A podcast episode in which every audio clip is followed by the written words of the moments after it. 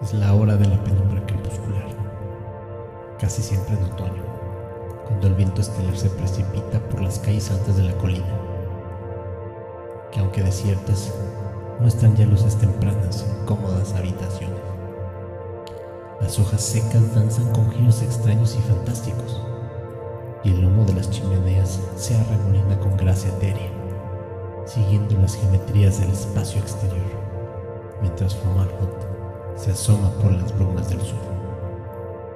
Esta es la hora en que los poetas lunáticos saben que hongos brotan en Yuba y que perfumes y matices de flores desconocidos en nuestros pobres jardines terrestres llenan los continentes de Dido.